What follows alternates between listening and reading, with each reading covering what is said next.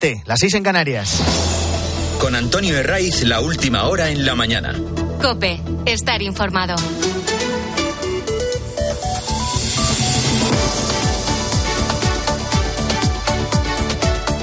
Muy buenos días, avanza la mañana del fin de semana de Cope, domingo 12 de noviembre, que nos recibe con tiempo estable propio del veranillo de San Martín. Este veranillo cuando más se nota es en las horas centrales del día y ahí están las máximas que se esperan para hoy en Málaga con 28 grados o los 27 de Alicante. De momento hasta ahora, cuidado con las nieblas.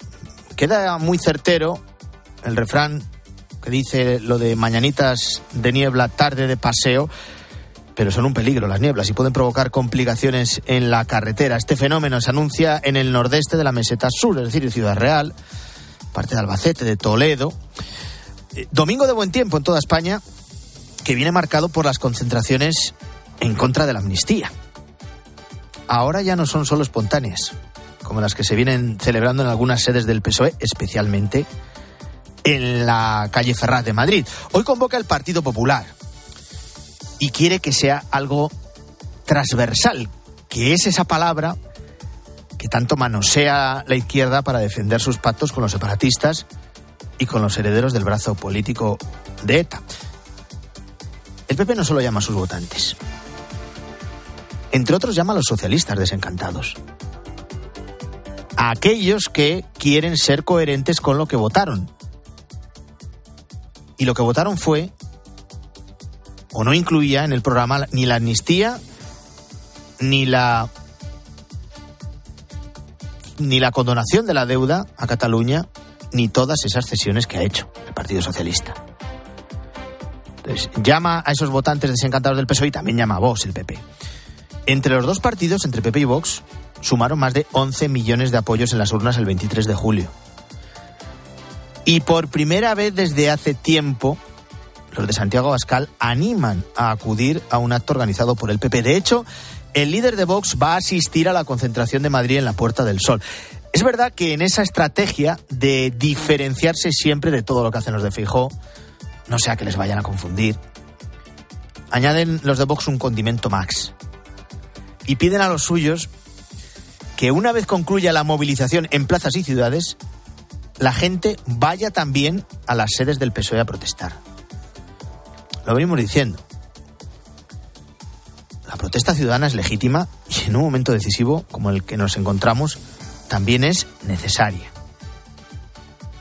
Y esto es importante porque la izquierda siempre ha creído que la calle es exclusivamente suya. Por eso que todos miran muy bien lo que hacen, lo que dicen, porque si algo está esperando Sánchez y el PSOE es que lo de hoy termine en algaradas, en violencia, junto a sus sedes para azuzar el victimismo y así salir victoriosos. Llevamos nueve días seguidos de protestas en los alrededores de la sede de Ferraz. El jueves, que fue la más numerosa, se juntaron allí 8.000 personas, la inmensa mayoría pacíficas, e incluso afeando la conducta a los violentos. Violentos que, por cierto, la policía les tiene perfectamente identificados porque huele a los radicales a la legua y en parte también porque sus propios agentes infiltrados saben quiénes son. Así que hay que esperar a que esa policía actúe exclusivamente contra los radicales y al resto hay que decirles que vayan a manifestarse de forma pacífica, que es lo que venimos viendo desde hace nueve días, de forma mayoritaria, aunque algunos medios intenten dar una imagen irreal de esas protestas, como si se tratara del Sarajevo de 1990 o de la franja de Gaza en estos días. Es importante el llamamiento a la mesura que hacía el número 3 del PP, Elías Bendodo. Firmeza y moderación ante los excesos de unos en las concentraciones que se convocan y los desvaríos de otros con los acuerdos que están llegando. Pedro Sánchez se ha encontrado con una contestación importante en la calle y eso no le gusta. Porque en parte le sorprende también. No está acostumbrado a tener una oposición social en la calle. Esto se vio durante la pandemia, cuando nos encerró a todos en casa de forma ilegal, según el propio Tribunal Constitucional, y no tuvo ninguna respuesta masiva. Ahora sí. Y hay que estar muy atentos a la evolución de esas protestas, sobre todo de la intensidad que puedan tener ya no solo en Madrid, en Valencia, en Sevilla, en Barcelona, en las grandes ciudades, no, también en las pequeñas. Ese va a ser un termómetro importante para medir la capacidad de movilización del Partido Popular. En Génova esperan que las de hoy sean masivas, se han volcado y también anuncian que no se van a quedar aquí. Que mientras Pedro Sánchez siga con sus planes, siga ejecutando las cesiones a los separatistas, la respuesta en la calle va a ser contundente. Sánchez ya tiene preparado el discurso, antes incluso de que se produzcan y de comprobar la gente que asiste.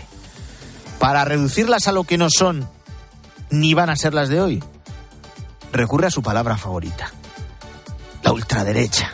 En estos días, la ultraderecha más nostálgica de esa cruel dictadura que fue la dictadura franquista exhibe símbolos y proclamas de un pasado oscuro para España y que cuyo eco resona hoy con la complicidad de una derecha tradicional ya parasitada desde el punto de vista de los contenidos, una derecha desnortada, que ha sido incapaz de plantar cara a la ultraderecha más reaccionaria. Le ha faltado decir que son cuatro fachas violentos. Esta es la opinión que Sánchez tiene de los que se manifiestan. Y que lo hacen bajo el paraguas de dos partidos que el 23 de julio sumaron más de 11 millones de votos. Las concentraciones de hoy llegan el día antes eh, de que previsiblemente PSOE y sus socios registren en el Congreso la ley de amnistía. Todavía no conocemos su contenido, la letra pequeña, pero viéndolo firmado y lo que han anunciado desde Junts, será un perdón total, no solo para los condenados por el intento de golpe del 1 de octubre, no solo para Puigdemont, Junqueras y compañía, todos, absolutamente todos los que hayan delinquido, saqueado las cuentas públicas de 2013 con la excusa del procés, serán amnistiados. Ya, pero es que eh, Laura Borrás, la presidenta de Junts, fue condenada por trocear contratos y dárselos a un amigo. En una de las maniobras más burdas y antiguas de la corrupción. No hay problema. También la perdonamos. Perdonada. Y una vez se registre la ley de amnistía, otro de los pasos pendientes es la convocatoria del Pleno de Investidura, que será cuando Sánchez se le ordene a la presidenta del Congreso, Francina Armengol. Todo apunta a los días 15 y 16, al miércoles y el jueves, aunque eso se tiene que concretar. En la mañana del fin de semana nos hacíamos una pregunta a las 6. ¿No hay ninguna opción, por remota que sea, de que algún socialista coherente con lo que han defendido hasta ahora vote en contra de la amnistía y por tanto de la investidura de Sánchez? Bueno, pues en política imposible hay nada, pero en este caso es tan improbable que no se va a dar. De hecho, a pesar del discurso de Emiliano García Paje en las últimas horas, la portavoz de su gobierno ya ha dicho que nadie espere que alguno de los ocho diputados que el PSOE Castellano Manchego tiene en el Congreso vaya a votar algo diferente a lo que les ha ordenado Sánchez. No lo van a hacer. No sea que alguno se quede sin sueldo, les empiecen a considerar como apestados y pongan así fin a su carrera política. Alguno no tiene dónde ir. Lo de haber trabajado en otra cosa fuera de la política, algunos no lo conocen. ¿Y en Podemos qué? Menos, menos todavía y eso que van de humillación en humillación. ¿Aceptaron la purga de Irene Montero de las listas de Sumar? ¿Han asumido ser irrelevantes en las negociaciones entre Yolanda Díaz y Pedro Sánchez? Y saben que si se desmarcan del acuerdo, será el principio del final de Podemos. Así que tampoco habrá díscolos entre los cinco diputados que consiguieron los de Pablo Iglesias en las elecciones del 23 de julio. A partir de ahí, con estas premisas, Sánchez tiene garantizados 179 escaños en la votación que le va a permitir ser investido presidente. Otra cuestión muy distinta será la duración de esa legislatura y por dónde va a transcurrir. No hay más que ver el disparate de las negociaciones en las que ha incluido a un delincuente fugado, a un condenado por sedición y al líder de un partido como Bildu, cuyos antecedentes y sus vínculos con ETA son los que son. Así que ante un disparate de negociación y de investidura, solo cabe esperar que el resto de la legislatura continúe con el despropósito. Entre otras cuestiones, porque los separatistas están crecidos, envalentonados. Sánchez les ha dado todo lo que le han pedido. Y su gran objetivo, que nadie se olvide, es el referéndum. Se lo ha vuelto a repetir y a recordar este sábado el líder d'Esquerra, Oriol Junqueras. El futur dels nostres respectius països s'ha de decidir democràticament a través d'un referèndum. Bueno, esto es lo que dijo Oriol Junqueras en un congreso organizado por el Sinn Féin, que es el brazo político del grupo terrorista IRA, y al que asistió. No podía faltar, estas fiestas le encantan a Arnaldo Tegui. Aquí reivindicaron lo de siempre. Ese supuesto derecho a reivindicar el futuro, tanto de Cataluña como el del País Vasco. Un futuro que pasa, lo han escuchado, por la autodeterminación. Bueno, lo de decidir su futuro está muy bien. Pero siempre y cuando acepten a que lo haga el conjunto de españoles y no solo una parte. Si es así, adelante. Hay más noticias en este domingo. Te las voy a contar en titulares con Luis Calabor. Escuchas La mañana. Atentado. La policía sigue investigando el intento de asesinato del pasado jueves contra Alejo Vidal Cuadras. De momento, no se ha producido ninguna detención y la principal hipótesis apunta a un acto terrorista que, de confirmarse, asumiría la Audiencia Nacional. El expresidente del PP catalán y fundador de Vox sigue hospitalizado, aunque su vida no corre peligro. Susto. Un león se ha escapado este sábado de un circo en la ciudad italiana de Ladispoli, cerca de Roma, y ha sembrado el caos en la localidad durante varias horas. El alcalde, Alessandro Grando, pidió a los habitantes que permaneciesen en sus casas por precaución. Algunos tuvieron incluso que encerrarse en sus coches. Finalmente, el felino ha podido ser capturado de nuevo. Récord.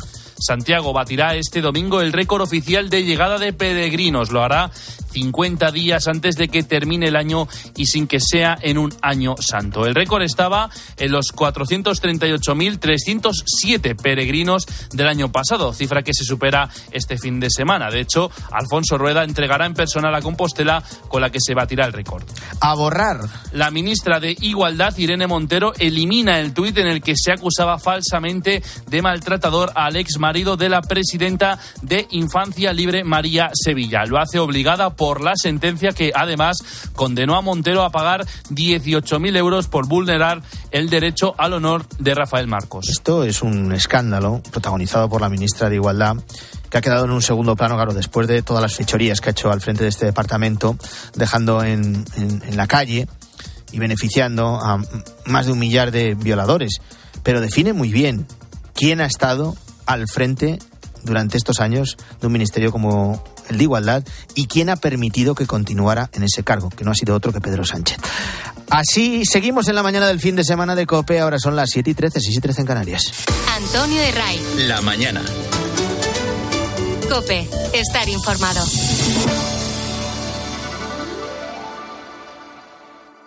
A veces cuesta encontrar a alguien que ponga serenidad a todo lo que está pasando. Ante el desarrollo de esta amnistía, estamos ante una auténtica alteración de la convivencia. Es muy difícil que no se altere la convivencia. Y en eso toda llamada a la serenidad indudablemente es poca. Claro que hay que salir a la calle y claro que hay que poner en marcha la resistencia democrática, con serenidad, sin ultras, sin sedes de partidos políticos. Carlos ¿Y cómo se Herrera va más allá de la noticia y te explica todo lo que te rodea.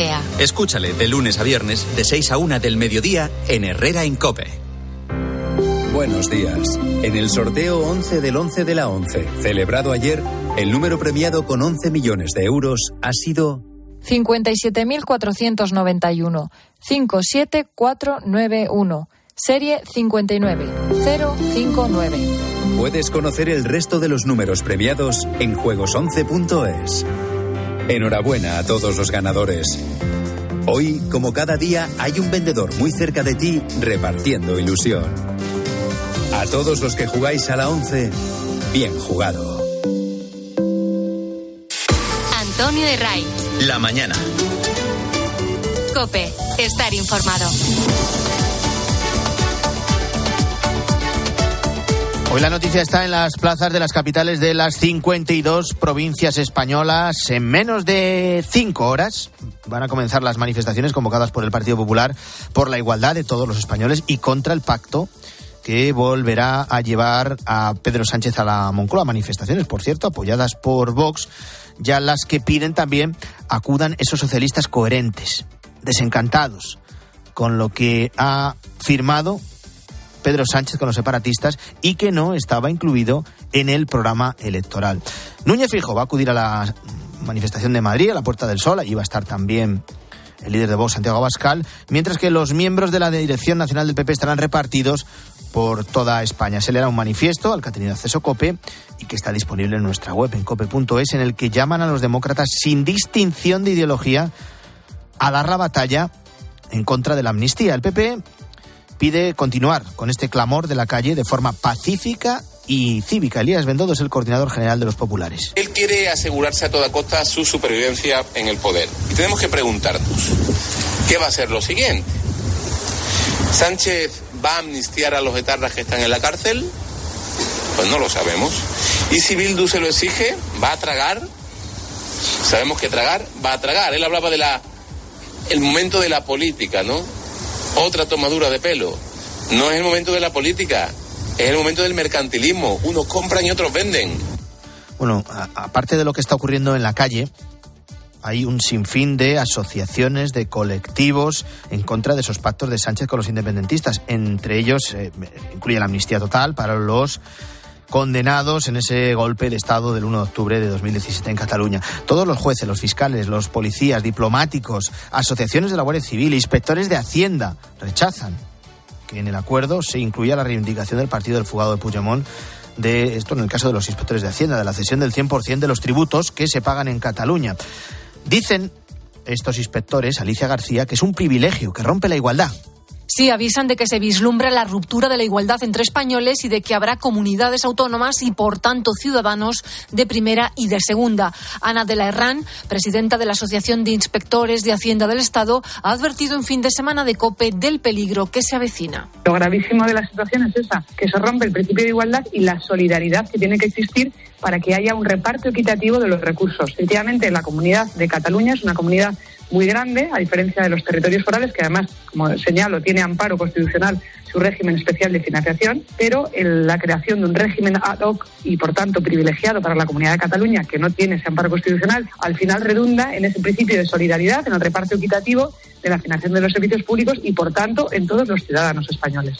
Recordamos que esa propuesta que plantea Junts y que está plasmada en el acuerdo con el PSOE pasaría porque Cataluña se hiciera con la gestión de todos los tributos aplicados en su territorio, como ya hacen País Vasco y Navarra, que eso sí cuentan con haciendas propias. A todos ellos hay que sumar colegios de abogados, empresarios, autónomos y uno de los últimos en hacerlo son los historiadores de Cataluña.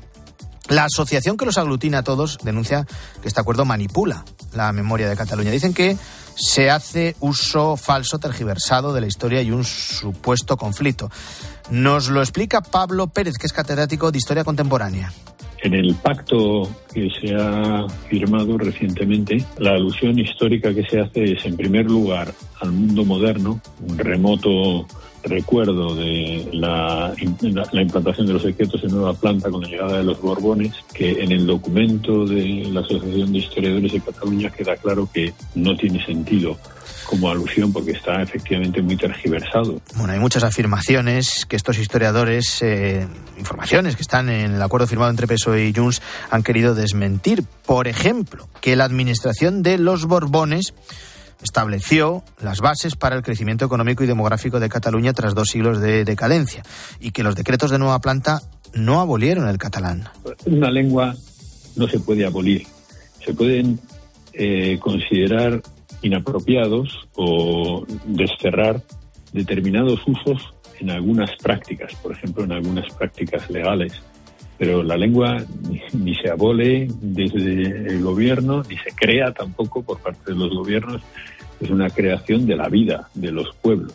La Asociación de Historiadores de Cataluña asegura que en los acuerdos que se han firmado con Esquerra y PNV también se hace uso de una historia tergiversada para justificar el pacto de investidura. Como te decía, hoy a las 12 van a tener lugar esas concentraciones con esa palabra que eh, manosea el PSOE para otras cuestiones, pero que el PP ahora utiliza para hacer un llamamiento y sean así masivas, que sean transversales, no solo eh, votantes del PP, también de Vox y con esos socialistas desencantados. Hemos hablado con algunos ciudadanos anónimos que han anunciado que van a acudir a las manifestaciones convocadas en sus ciudades.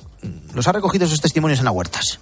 Nos dicen que si no hubiera sido por esos siete votos que le faltan a Sánchez, no estaríamos hablando de un pacto y una amnistía que crean desigualdad ante la ley. Así opinan Anabel, de 64 años, y que irá hoy a la manifestación de Ciudad Real, y Patricia, de 29, que estará en la de Madrid. Rompe la igualdad ante la ley de todos los españoles. Parece una vergüenza que Pedro Sánchez haya firmado el pacto con Junts por un puñado de votos, por siete. Ya no va de izquierdas o de derechas. Con esta ley de amnistía se crean ciudadanos de primera y ciudadanos de segunda, cuando eh, se ha decidido pactar una ley de amnistía por siete votos. También los ciudadanos ponen el foco en aquellas concesiones que se le harán al gobierno de Cataluña y que el resto de comunidades autónomas de España no tienen. Es la opinión, por ejemplo, de Guillermo que tiene 30 años y de Antonio que tiene 34. Porque la ley tiene que ser igual para todos, no para unos sí, para otros no. Debilitar el Estado de Derecho, saltarse la Constitución y que con estas decisiones y prestaciones que se le dan a los catalanes, lo único que hacemos es tener desigualdad entre todos los españoles. Este no es el camino.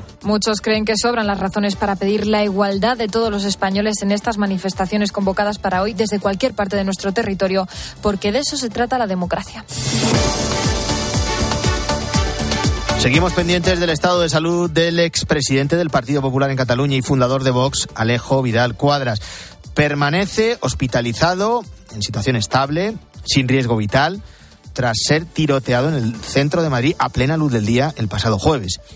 La policía sigue investigando este intento de asesinato. Por el momento, al menos no ha trascendido, no se ha producido ninguna detención y la principal hipótesis apunta a un acto terrorista y como tal, de confirmarse, lo tendría que asumir la Audiencia Nacional. Pero ¿qué pasó realmente? En COPE seguimos recabando detalles de este atentado en el fin de semana con Cristina ha estado el criminólogo Nacho Abad, que ha contado qué es lo que vieron y vivieron los testigos. Estaba regresando a casa caminando. Le espera un hombre con un casco de moto puesto en la cabeza, obviamente para ocultar su rostro. Saca un arma, le dispara eh, directamente al, cráneo. A continuación, los testigos cuentan que han visto a un tipo como el que os he descrito de unos 75 aproximadamente, eh, salir corriendo después del disparo, baja corriendo una manzana y en la esquina de la manzana de Núñez de Balboa con Goya hay una moto esperando.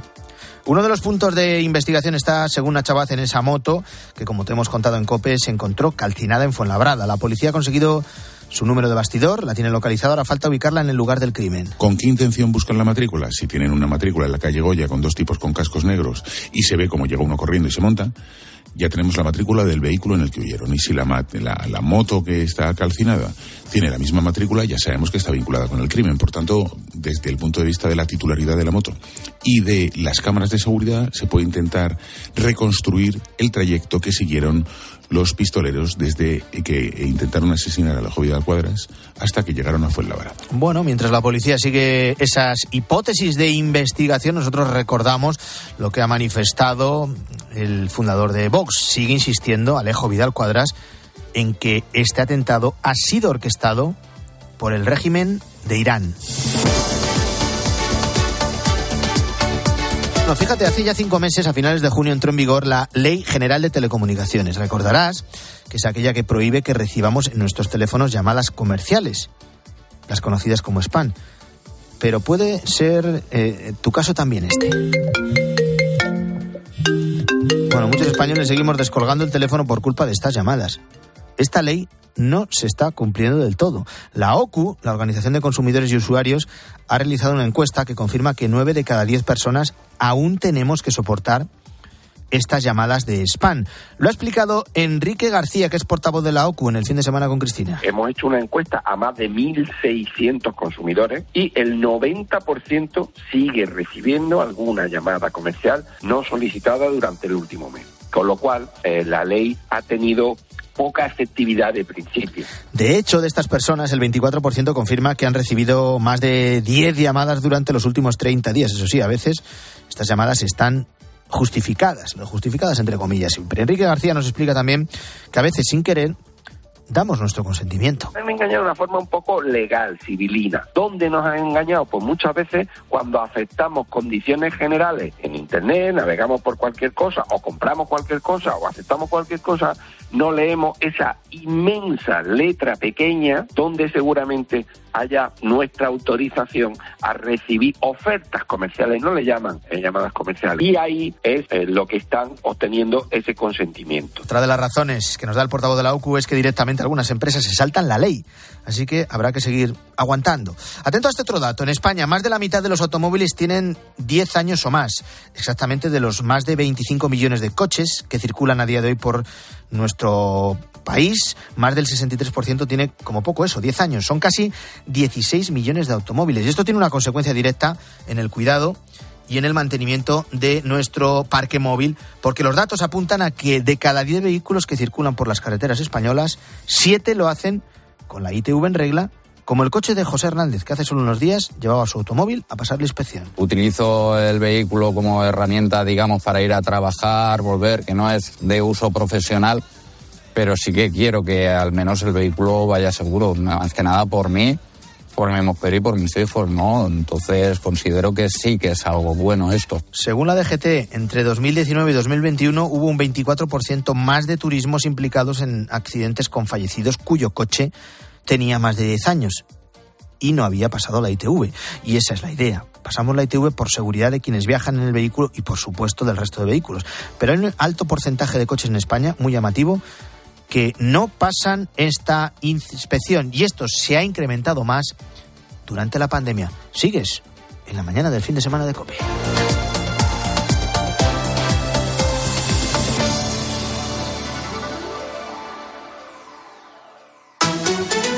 Antonio de Ray. La mañana. Escuchas Cope. Y recuerda, la mejor experiencia y el mejor sonido solo los encuentras en cope.es y en la aplicación móvil. Descárgatela.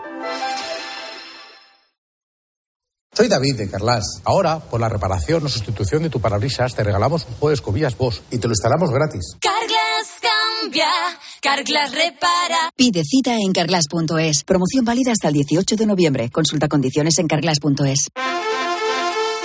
En línea directa no sabemos si en el futuro las motos se podrán arrancar con la mente, pero lo que sí sabemos es que hasta entonces, solo un seguro de moto adelantado a su tiempo como el de línea directa te lleva, si pierdes tus llaves, un duplicado estés donde estés. Cámbiate ahora y te bajamos el precio de tu seguro de moto sí o sí. Ven directo a lineadirecta.com o llama al 917-700-700. El valor de ser directo. Consulta condiciones. Amundsen tardó 1580 horas en encontrar el Polo Sur y tú te pasas en tu vida 5000 horas buscando cosas como el polo de tu hijo. en IKEA sabemos que la vida es disfrutar y con orden mucho más. Por eso descubre cientos de ideas y soluciones para orden y almacenaje a un precio más bajo en tu tienda IKEA en la app o en ikea.es. Y si lo necesitas, también hemos bajado el precio de los servicios de transporte. Picasso dijo que las musas te pillen trabajando. Balduero una cepa premium. Una sola botella por cepa. Las musas vinieron a Balduero y nos pillaron trabajando. Está en baldueroencasa.com o en el 600-600-040. Bébete el arte de Balduero. Cocido madrileño montañés, alubias o garbanzos. Mm, prefiero alubias. Pero yo prefiero garbanzos. Bueno, pues hoy comemos cocido madrileñés. En un lugar para todos siempre tienes donde elegir. Y en la gama eléctrica Citroën Made in Spain también. Desde 22.900 euros con punto de carga incluido. Puertas abiertas hasta el 25 de noviembre. Citroën. Condiciones en citroen.es. Hola, cariño.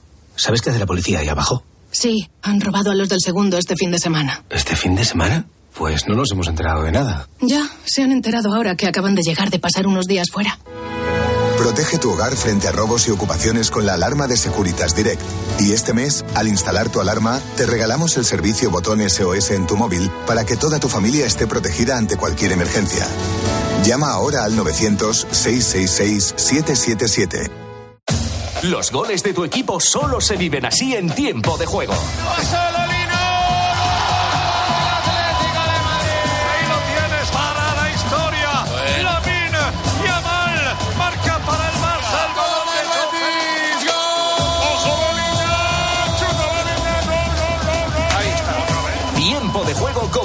González, Manolo Lama y el mejor equipo de la radio deportiva. Un año más, el número uno del deporte.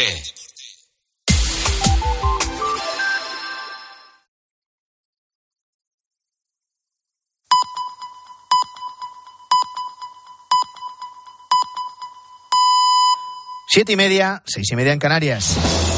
Con Antonio Herraiz, la última hora en la mañana. Cope, estar informado.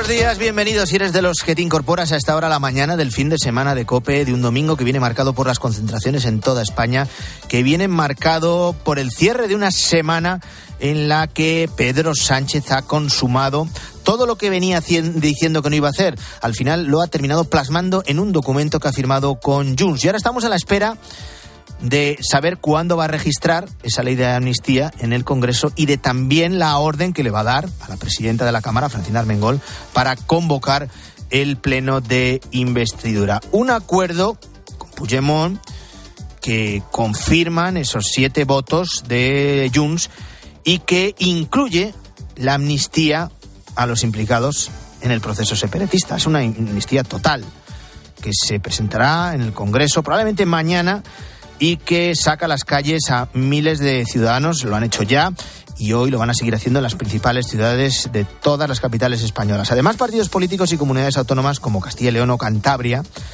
ya anuncian que en cuanto salga adelante la ley, la van a recurrir ante el Tribunal Constitucional. ¿Es posible que se declare inconstitucional? Y en este caso, ¿cuáles serían las consecuencias? Es lo que le hemos preguntado al eh, doctor Agustín Ruiz Robledo, que es catedrático de Derecho Constitucional en la Universidad de Granada. Él no tiene dudas de la inconstitucionalidad de la norma. El Tribunal Constitucional puede dictar una sentencia en la que declare que la amnistía, esa ley en concreto, viola, viola la Constitución. Es lo, lo que cabe esperar a la vista de la jurisprudencia del Tribunal Constitucional. Aquí se puede parafrasear al propio Pedro Sánchez con aquello de quién depende la Fiscalía. Pues eso. Ahora, en este contexto, ¿quién está al frente del Tribunal Constitucional? Cándido Conde Pumpido, pues eso. Bueno, ¿qué precedentes tiene el Tribunal Constitucional para declarar esta ley inconstitucional? En realidad, la Carta Magna deja claro que una amnistía sirve esencialmente para perdonar delitos, pero en un cambio de régimen. Porque aunque no ha habido ninguna ley de amnistía posterior a la Constitución, sí que el Tribunal Constitucional ha tenido indirectamente que hablar de la amnistía del año 77. Y ahí siempre ha razonado que la amnistía tiene una razón excepcional en un ordenamiento jurídico que es reparar el daño que una legislación injusta había hecho. Este catedrático no se moja, dice que es difícil saber por dónde puede salir el constitucional, pero sí deja claro que de refrendar la amnistía, el Tribunal de Garantías estaría actuando contra el criterio que ha mantenido hasta ahora. También le hemos preguntado si hay posibilidad de que un particular como tú o como yo pueda apelar a la inconstitucionalidad de la ley. Directamente los ciudadanos no podemos decir esta ley es inconstitucional y yo la recurro. Solamente la pueden recurrir 50 diputados, 50 senadores, el presidente del gobierno, el defensor del pueblo, la asamblea autonómica, los consejos de gobierno de la asamblea. Bueno, eso sí dice que los jueces podrían consultar al Constitucional antes de aplicar la ley. Y otra cuestión que está encima de la mesa. ¿Puede hacer algo la Unión Europea para frenar la aplicación de esta ley de amnistía? De hecho, el Consejo General del Poder Judicial ya ha remitido a Bruselas ese informe en el que arremete contra la amnistía. Ruiz Robledo recuerda que hay incluso otra alternativa, que se pida amparo al Tribunal Europeo de Derechos Humanos. También es posible que algún juez, en vez de ir al Tribunal Constitucional, vaya al Tribunal de Justicia de la Unión Europea. Le pregunte lo que se llama técnicamente una cuestión prejudicial, oiga, esta ley española es compatible con la Unión Europea, respeta el Estado de Derecho, respeta la independencia judicial. Tribunal de Justicia de la Unión Europea, no el Tribunal Europeo de Derechos Humanos. ¿Y hay alguna manera de rectificar toda esta arquitectura legal que va a construir Sánchez junto a sus socios? Eh, pues Ruido Robledo explica que si en cuatro años llega un nuevo gobierno que decide revocar la ley, se presentaría un problema jurídico de difícil solución. Vamos con más noticias de este domingo. La mañana. Jornada de concentraciones en toda España en contra de la amnistía. Una, co- una convocatoria que parte del PP y que secunda también Vox. Una cita que es este mediodía en el centro de las principales ciudades de España, como Madrid, Barcelona, Valencia, Sevilla, etcétera, etcétera. Así en todas y cada una de las capitales españolas. Desde el PP llaman a la, a la movilización pacífica con mensajes de serenidad. Una vez concluya esta cita, en Vox se anima a que los manifestantes se dirijan a las sedes socialistas. Empieza una semana crucial en la que se va a registrar la de amnistía se convocará el pleno de investidura. Todo apunta a que el PSOE y sus socios separatistas registrarán la ley de amnistía mañana lunes. A falta de conocer la letra pequeña, contempla el perdón total no solo para los líderes separatistas condenados por el 1 de octubre, sino también los de la consulta legal del 9 de noviembre de 2014, además de los violentos CDR, los de Tsunami Democratic y los políticos catalanes implicados en casos de corrupción como los de Pujol. Esta semana, que está a punto de empezar la presidencia del Congreso, Francina Armengol convocará el pleno de investidura que podría celebrarse el miércoles y el jueves. Pedro Sánchez se ha garantizado la mayoría absoluta en la primera votación con 179 votos y no se espera la sorpresa de ningún diputado díscolo. Acabamos de conocer que el español Pedro Acosta, de 19 años, se ha proclamado campeón del mundo de Moto 2 tras quedar segundo en el Gran Premio de Malasia. Ha superado a Mar Márquez como el campeón más joven de la historia en Moto 2. Además, el Real Madrid ha goleado 5-1 al Valencia en el Bernabéu. Carlos Martínez. Los blancos golean sin Bellingham con un gol de Dani Carvajal y dos dobletes de Vinicius y Rodrigo. Esto dice Rodrigo del estado de forma de los dos brasileños. Sí, sí, de verdad que ahora estamos en nuestro mejor momento. No iniciamos tan bien, pero, pero ahora la verdad que, que volvemos a ser Rodri Vini que, que la afición quiere ver. Y como he dicho, ahora es seguir trabajando, seguir haciendo las cosas bien y bueno, es seguir así. También ganó el Girona, que se va al parón de selecciones como líder de la liga. A las 3 de la tarde arranca tiempo de juego con tres partidos. Barcelona Deportivo Alavés a las 4 y cuarto de la tarde, Sevilla Fútbol Club Real Betis Balompié, Derby Sevillano a las 6 y media y a las 9 de la noche cierra la jornada el Atlético de Madrid Villarreal. Y en MotoGP, Gran Premio de Malasia con Jorge Martín a 11 puntos de Bañaya. Guillermo Vila, buenos días de nuevo. Hola, Antonio. Hoy es el día de las 52 concentraciones convocadas por el PP en toda España para protestar contra los acuerdos de Sánchez para lograr la investidura y esto lo recoge la prensa. Sí, no nos ponemos de rodillas. España no se rinde. Así reza el manifiesto del PP contra la amnistía que leemos, por ejemplo, en el Independiente.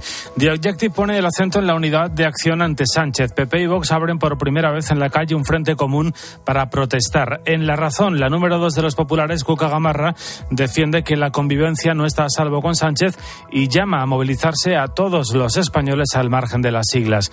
Entre los movilizados, por cierto, los 52 españoles con los que ha hablado el mundo y que coinciden en que lo hacen para defender la igualdad. Sánchez sigue a lo suyo. Este sábado ha llegado a decir incluso que gobernará para todos. Explica el confidencial que en su acto de ayer con socialistas europeos, el líder del PSOE sacó pecho por pactar con izquierda y derecha y aseguró que para gobernar España hay que entender su diversidad. Es también el tema de apertura en la vanguardia. Sánchez pide cordura al PP ante las protestas contra su investidura. El país explica cómo fueron las horas finales de las negociaciones con Puigdemont, un acuerdo de investidura, de investidura que bordeó el precipicio. Explica este diario que el diálogo encalló en el asunto del lawfare. Ya sabemos quién ganó esa partida. Gracias, Guillermo. Son las 7 y 38. Antonio Herray. La mañana. Cope. Estar informado. Ha costado cientos de millones de dólares en pérdidas a las compañías cinematográficas y ha paralizado la industria más potente del cine a nivel mundial. La huelga de guionistas y actores de Hollywood ha terminado después de meses de protestas y reclamaciones afectando a todo tipo de producciones. Desde la segunda parte de la séptima entrega de Misión Imposible. Su destino está escrito. ¿Escribimos también el tuyo? Sigue Pasando por series tan aclamadas por el público y la crítica como The Last of Us. El mundo está perdido. ¿Para qué seguir? Tú no has visto el mundo, no lo entiendes. Sigues por tu familia. Y llegando a una de las películas más taquilleras de la historia, Barbie. Oye, Barbie, ¿puedo ir a tu casa esta noche? Claro. No voy a hacer nada especial, solo una chupifiesta con todas las Barbies. Hemos preparado un acorio con canción y todo. Pásate. Suena guay.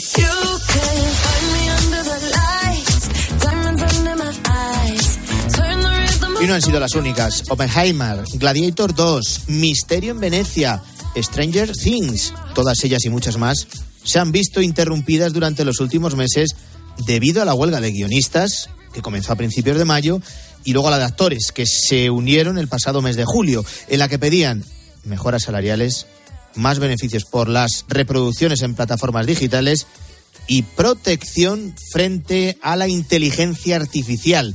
Bueno, pues a finales de septiembre se llegó por fin a un acuerdo con los guionistas y esta semana se ha llegado a un acuerdo con los actores.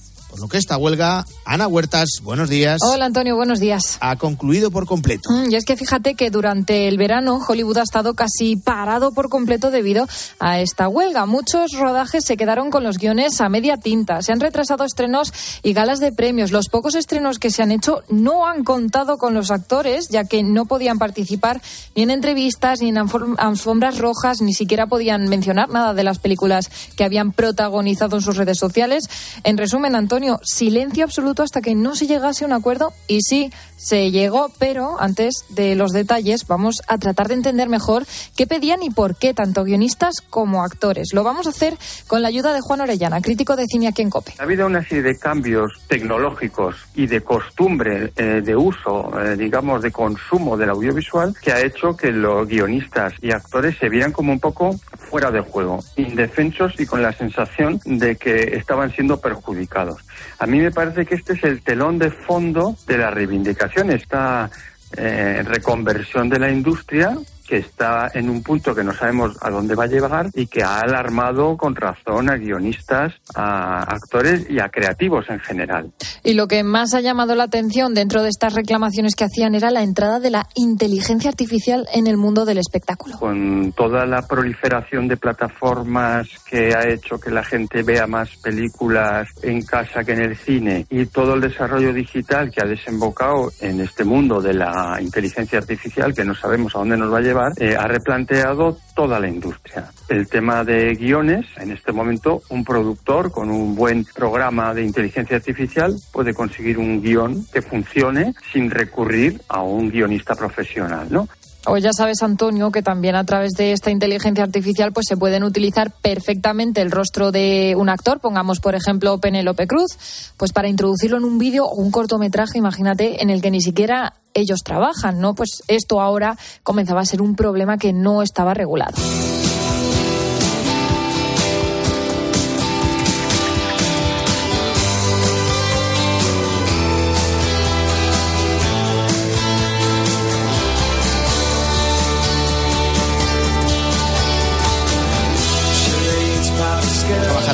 El acuerdo de la industria con el sindicato de actores de Hollywood, ojo, son 160.000 actores, que no son pocos. Incluye un contrato valorado en más de mil millones de dólares, con los que se va a mejorar el salario mínimo de los trabajadores y también las aportaciones a sus fondos de salud y a sus fondos de pensiones. Además, aumentan los llamados pagos residuales, que son los que reciben los intérpretes por la emisión en televisión y en las plataformas de sus series y películas. Y además, habrá nuevas normas que van a regular ese uso de la inteligencia artificial del que hablábamos. Esto, Ana, es el acuerdo con los actores. Eso es, y el acuerdo con los guionistas al que se llegó hace mes y medio, pues especifica que la inteligencia artificial no puede escribir o reescribir ningún tipo de material, es decir, ningún guion, y que el material que se genere a través de esta inteligencia no podrá considerarse original. Y además, pues también se negoció una nueva forma de calcular las ganancias residuales de las películas y series que se distribuyen en Internet, igual que con los actores. Bueno, lo cierto es que en esa huelga, que ya se considera histórica, hemos visto caras muy muy conocidas tanto del cine como de la televisión.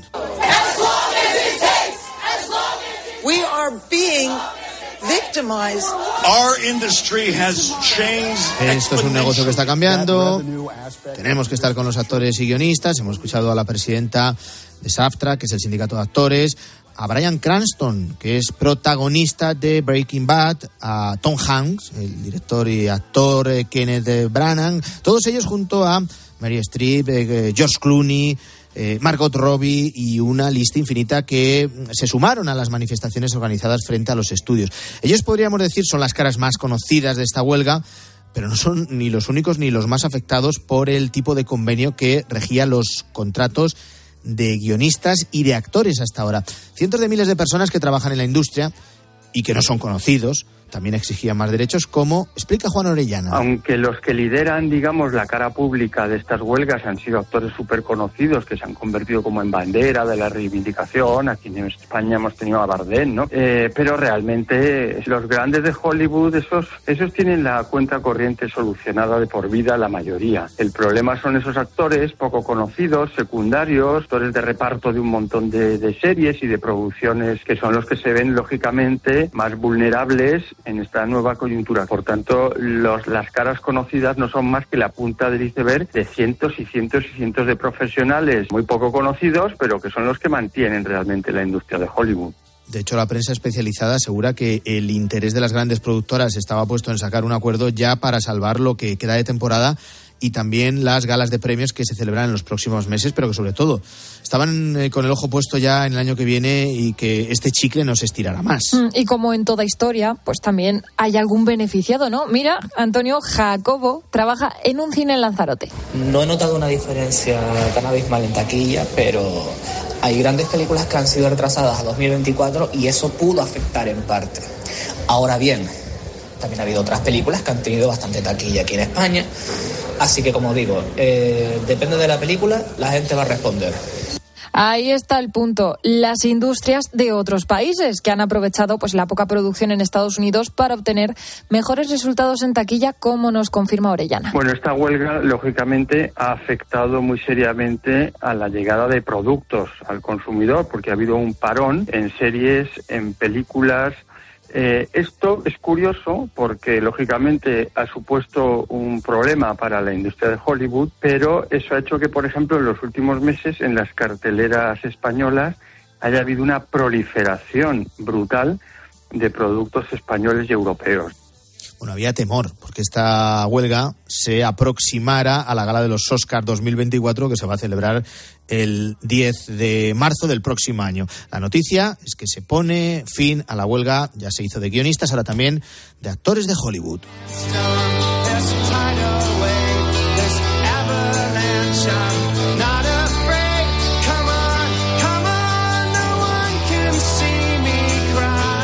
Antonio de Ray.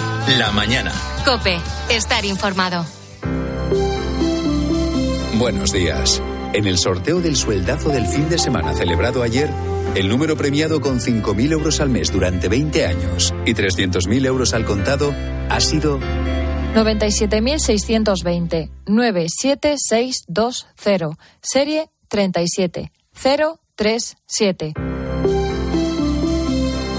Asimismo, otros cuatro números y series han obtenido cada uno de ellos un sueldazo de 2.000 euros al mes durante 10 años.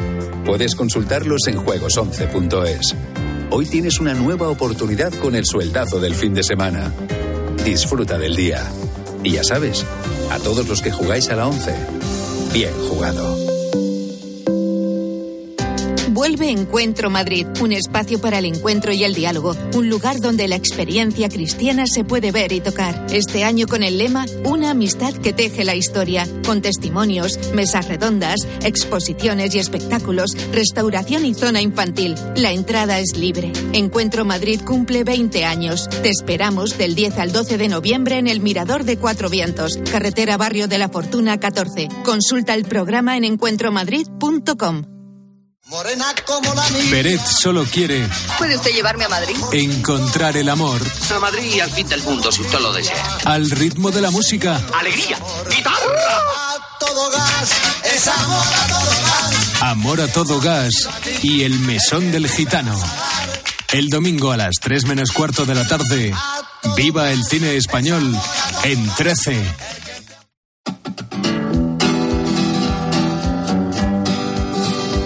La mañana. Con Antonio Herraiz. Cope. Estar informado.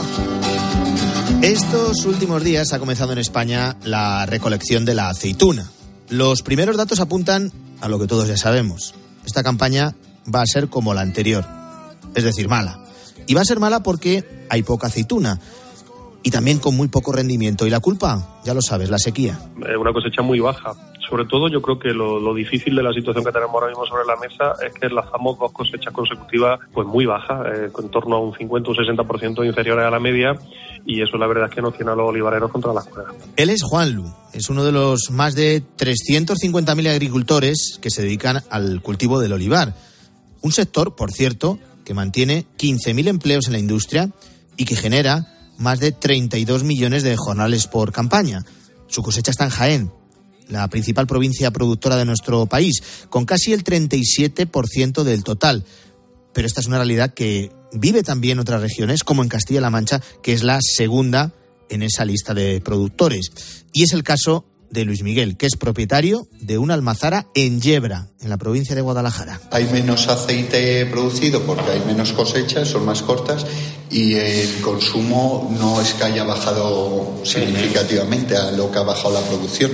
Oferta y demanda, esa es la clave. Álvaro Saez, buenos días. ¿Qué tal, Antonio? Buenos días. Bueno, menos aceite, pero mismo consumo y esto se traduce en una subida de precios. Sí, desde marzo de 2021 hasta octubre de este año, el precio del aceite de oliva se ha encarecido un 114% en nuestro país, es más del doble. Han sido 30 meses consecutivos de subidas y lo digo en pasado porque estos últimos días, con el inicio de, de la campaña de recogida de la aceituna y la llegada de las lluvias, su precio ha empezado a bajar.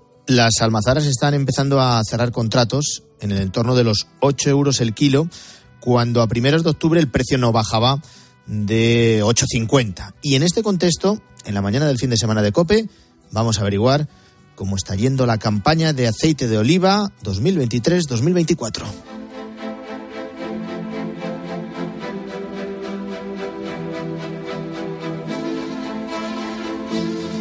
Escuchábamos a Juan Lu, ese olivarero de Jaén, que nos explicaba que su cosecha en dos años ha bajado casi un 60%. Ahora bien, también estaba ya notando que con la llegada de las lluvias y el inicio de la campaña, los precios del aceite de oliva han comenzado a bajar. El aceite ha bajado en origen en esta última semana prácticamente un euro. Es decir, que sí que se está produciendo una bajada del precio. Yo creo que debido a las lluvias, también debido a que ya estamos cogiendo aceituna prácticamente en toda España y lógicamente pues hay más aceite disponible. Sobre todo el problema que teníamos de aquí para atrás es la falta de aceite. Nosotros hemos insistido mucho en, ese problema. Realmente lo, lo que está sucediendo es que hay menos aceite disponible que ha habido nunca en la historia y puede que te estés preguntando o incluso que hayas comprobado ayer cuando fuiste al súper o en las últimas horas que esa bajada de precio todavía no la estamos notando en el supermercado. Sí, aún estamos lejos de esos 4 o 5 euros que pagábamos por litro de aceite en el supermercado.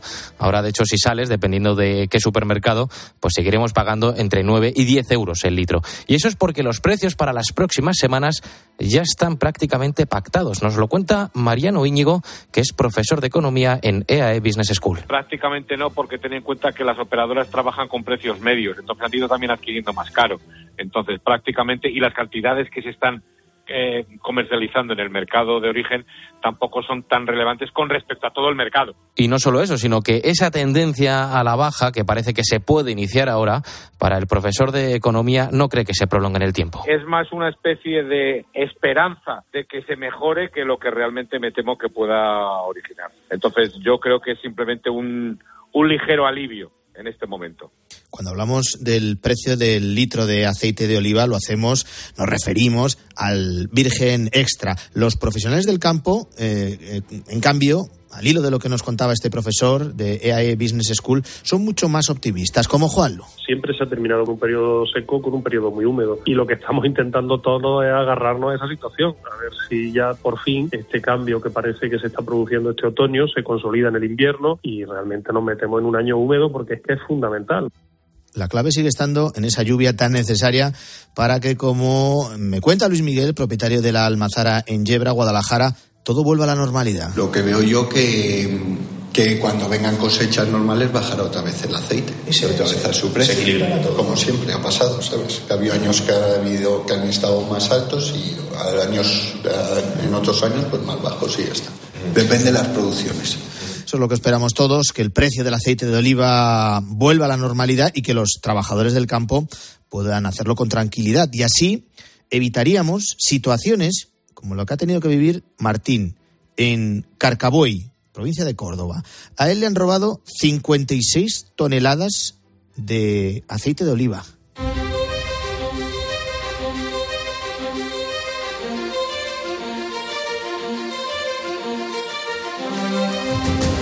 Hay dos detenidos por parte de la Guardia Civil. Todo ocurrió a finales de agosto, el día 30 de madrugada.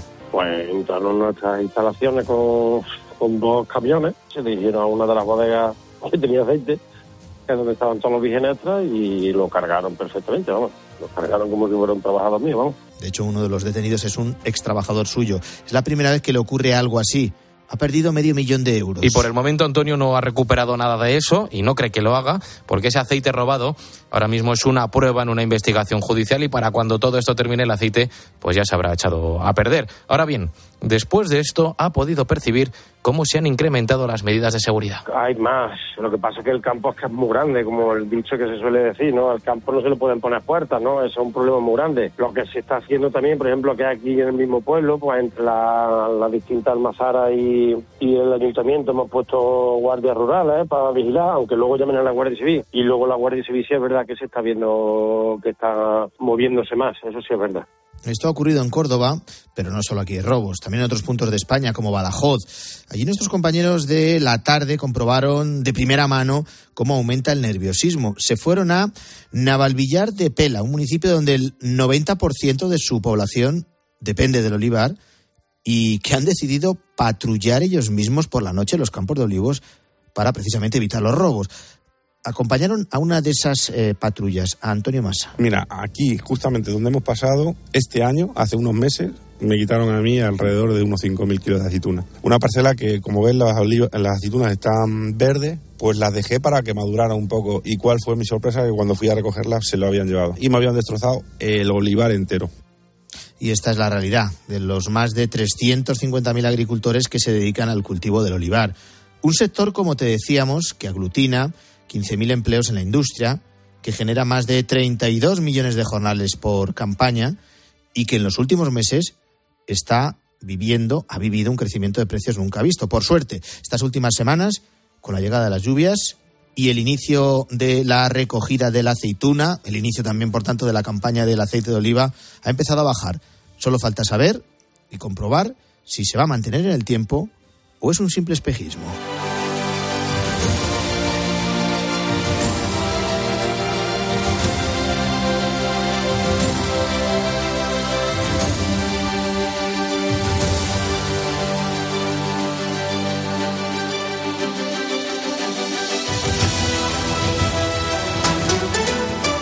Antonio de Ray. La mañana. Escuchas Cope. Y recuerda, la mejor experiencia y el mejor sonido solo los encuentras en cope.es y en la aplicación móvil. Descárgatela. Hola, soy Carlos. Bienvenido a Big Mac. Carlos, llevo días dando vueltas buscando esto, pero nadie sabe de qué les hablo. Busco un mortero tixotrópico. Para reparar hormigón, ¿verdad? Por fin alguien que me entiende. De profesional a profesional, somos los sabelo todo del sector, los de siempre. Y también atendemos a los que no saben tanto. El seguro de hogar de línea directa ahora también se ocupa de todo lo importante en caso de que ocupen tu vivienda, para que estés tranquilo cuando no estás en casa. Te acompañamos durante todo el proceso, sí, sí, de principio a fin, desde la asistencia en las gestiones jurídicas hasta la rehabilitación de tu vivienda una vez recuperada. Cámbiate y te bajamos el precio de tu seguro sí o sí. Llama al 917-700-700 o ven directo a lineadirecta.com. El valor de ser directo. Tras un traumatismo, cuidados y servicios de convalecencia y rehabilitación para personas mayores en Domusby. Reduce complicaciones y retoma la actividad diaria. Pide información en tu centro Domusby más cercano o consulta en nuestra página web domusby.es. Cuando necesitas estar cuidado, Domusby está a tu lado. Muchas compañías de luz te darán razones para cambiarte, pero Iberdrola, con el plan Estable 100, es la única que te da 100 razones. Por ejemplo, si quieres te quedas y si no, te vas. Y además, si te vienes, te damos 100 euros. Sí, sí, 100 euros. Contrata ya en iberdrola.es o llama al 924 24 24. Iberdrola, empresa colaboradora con el programa Universo Mujer. Bodegas Los Llanos, la más antigua y con más tradición de Valdepeñas. En su cueva subterránea, la más grande de nuestro país, descansa el vino Pata Negra, un auténtico reserva Valdepeñas. Soy de legalitas porque cuando no sé qué hacer, me dan soluciones. Como cuando mi inquilino dejó de pagar el alquiler y me ayudaron a recuperar mi dinero. O cuando recibí aquella notificación de Hacienda que podía haber acabado en multa. Hazte de legalitas y siente el poder de contar con un abogado siempre que lo necesites. Llama ahora al 900 605 A veces cuesta encontrar a alguien que ponga serenidad a todo lo que está pasando. Está todo el mundo muy nervioso y conviene levantar el pie del acelerador. Si a mí me preguntan mi opinión personal, les diré que manifestaciones en sedes de partidos políticos, cual escraches, no me gustaron antes, no me gustan ahora. Las manifestaciones son legítimas, pacíficas y ejemplares. Carlos Herrera va más allá de la noticia y te explica todo lo que te rodea. Escúchale de lunes a viernes, de 6 a 1 del mediodía, en Herrera en Cope.